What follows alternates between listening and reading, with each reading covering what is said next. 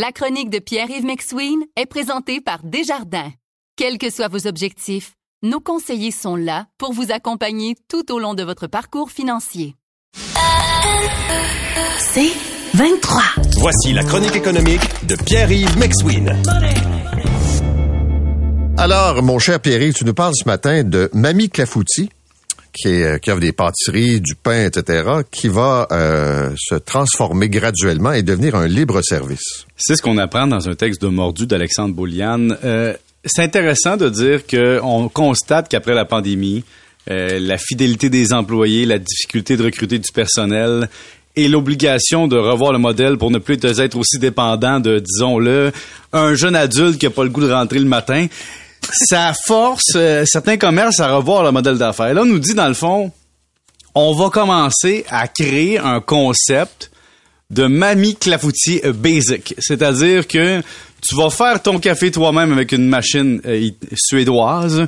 Tu vas euh, prendre toi-même tes victuailles et tu vas, disons, finir ta transaction avec un employé qui se promènera de façon libre dans le magasin, un peu comme chez Apple. Ah, je trouve ça intéressant d'un point de vue opérationnel, d'un point de vue logistique, mais dans un monde en forte concurrence, ce que je me demande, quand le client va magasiner son pain ailleurs qu'à l'épicerie, puis qu'il va chercher son petit café à 4-5 dollars, il y a une portion du service qui est le fait de vivre une expérience humaine, de se faire servir, de d'être dans le confort. Tu payes pour être ailleurs que chez vous. Surtout à Montréal, dans notre vie un peu renfermée sur nous-mêmes, un peu moins de lumière, un peu moins d'espace, il arrive qu'on ait le goût d'aller dans un café juste pour changer d'air. Alors, est-ce que ce modèle d'affaires-là sera adapté à ce genre de clientèle, clientèle-là, c'est à voir. Parce que dans le fond, McDo a fait un peu ça. Hein. Avant, tu avais 7-8 caissiers chez McDo.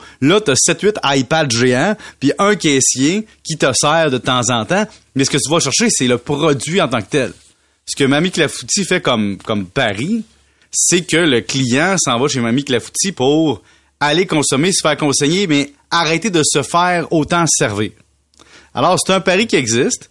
Mais il y a tellement de concurrence maintenant en boulangerie. Tu sais, Boulange, t'as euh, le pain dans les voiles avec Laurent Duvernay-Tardif qui fait tout, même du pain. Tu sais, il y a tout, tout, cette, toute cette offre de boulangerie-là, de café troisième vague, fait en sorte que le client doit avoir une distinction à ce qu'il paye. Maintenant, si j'arrive là-bas puis il n'y a plus de il n'y a plus de service comme avant. J'imagine que je laisse plus de à la machine. Écoute, j'ai vu des images euh, de la grande messe à Las Vegas sur les changements technologiques mm-hmm. puis euh, l'intelligence artificielle. Écoute, il y a hein? un robot qui devient barista et qui fait du café, là. Puis qui, qui, fait, qui fait mousser la, le, lait, puis qui prépare les expressos, puis tout ça, là. C'est pas un humain, c'est une machine. Ben, tu sais, chez Cogeco, dans le coin, il y a une vieille machine distributrice de café, là, qui te fait un latte semi-bon, là.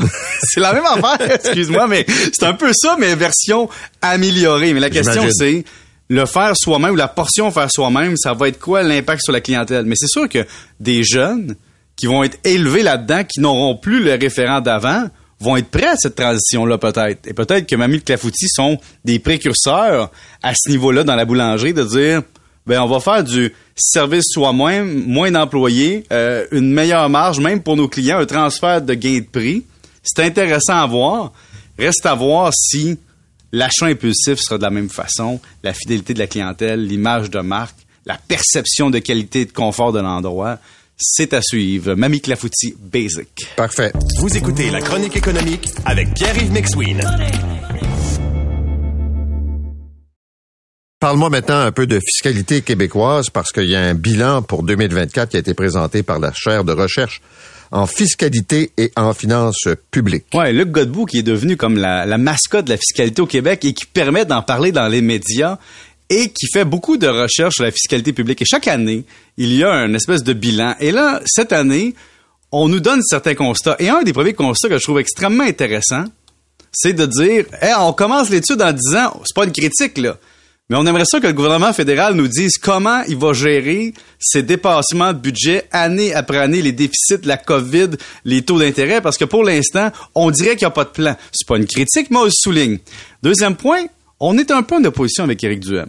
Parce qu'on dit, écoutez, si on compare le prix de l'essence avec 2013, ben, il y a 10 ans, on payait moins cher en dollars constants l'essence qu'aujourd'hui. Alors, du côté de l'éco-fiscalité, si on compare avec les pays de l'OCDE, disons que le Québec, consommateur payeur, pollueur payeur, on n'a pas cette notion-là aussi développée qu'on penserait, puis que le prix actuel d'essence, selon les perceptions économiques, serait quand même pas élevé au niveau de la pénalité pour polluer. Pas sûr que je te comprends. En somme, en français, très facile. Normalement, tu payes pour de l'essence, tu pollues, tu devrais payer plus cher. Là, ce qu'on nous dit, c'est, hey, en passant, on paye en dollars, là, par rapport au coût de la vie, puis tout ça, puis par rapport à la, valeur de l'argent dans le temps, on paie moins cher qu'avant. C'est ça qu'on est en train de d'implicitement dire. Oui, ton prix à la pompe est plus cher qu'avant, mais ton dollar, tu le gagnes plus facilement parce que évidemment il y a de l'inflation. mais souvent en Europe, tu vas payer encore plus cher à la pompe.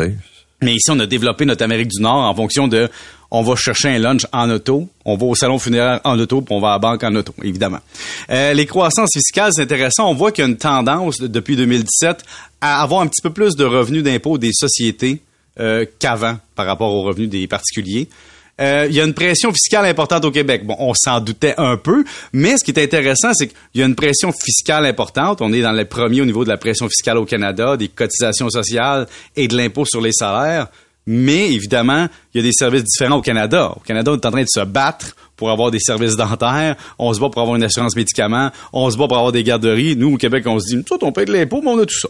D'autre côté, euh, on nous démontre très bien dans l'étude que les moins nantis gagnent en fiscalité au Québec. On le savait, mais au niveau du Canada, quand tu es, par exemple, une personne monoparentale avec des enfants, puis que tu gagnes deux tiers du revenu moyen, selon le calcul qui été fait, on est les gens avec la fiscalité la plus avantageuse. C'est-à-dire que l'impact fiscal net de la famille monoparentale avec deux enfants avec un revenu sous le revenu moyen est négatif. C'est-à-dire que la personne se fait payer environ 15 pour pour avoir des enfants et l'impôt est négatif de 15% si on inclut l'ensemble des cotisations. En résumé, il y a une meilleure justice fiscale au Québec qu'ailleurs au niveau de ceux qui gagnent peu de revenus. Oui, mais c'est ça la justice, c'est ça. Les, les, moins bien rémunérés ont des avantages que des équivalents ailleurs n'ont pas. Et, et, à l'inverse du spectre, si tu gagnes 167% du revenu moyen, donc 1,7 fois le revenu moyen, ben t'es au dernier rang au Canada pour la pression fiscale, c'est-à-dire que c'est toi qui paies le plus au Canada. Mais quand on regarde les taux d'imposition, ça c'est surprenant.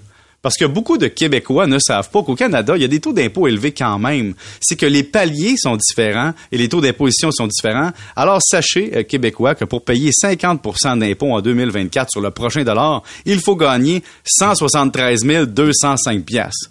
Ça, ça veut dire que n'importe qui dans la rue qui vous dit Hey, moi, je paye 50% d'impôts, vous lui demandez Gagnes-tu 173 205 Tu vas payer 50% sur le prochain dollar. Mais avant ça, tu payais 47, 36, 31, 26. Donc, j'aime ça quand même nous faire nous ramener à l'ordre de temps en temps fiscal.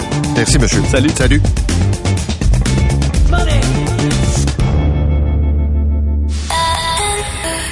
C'est 23.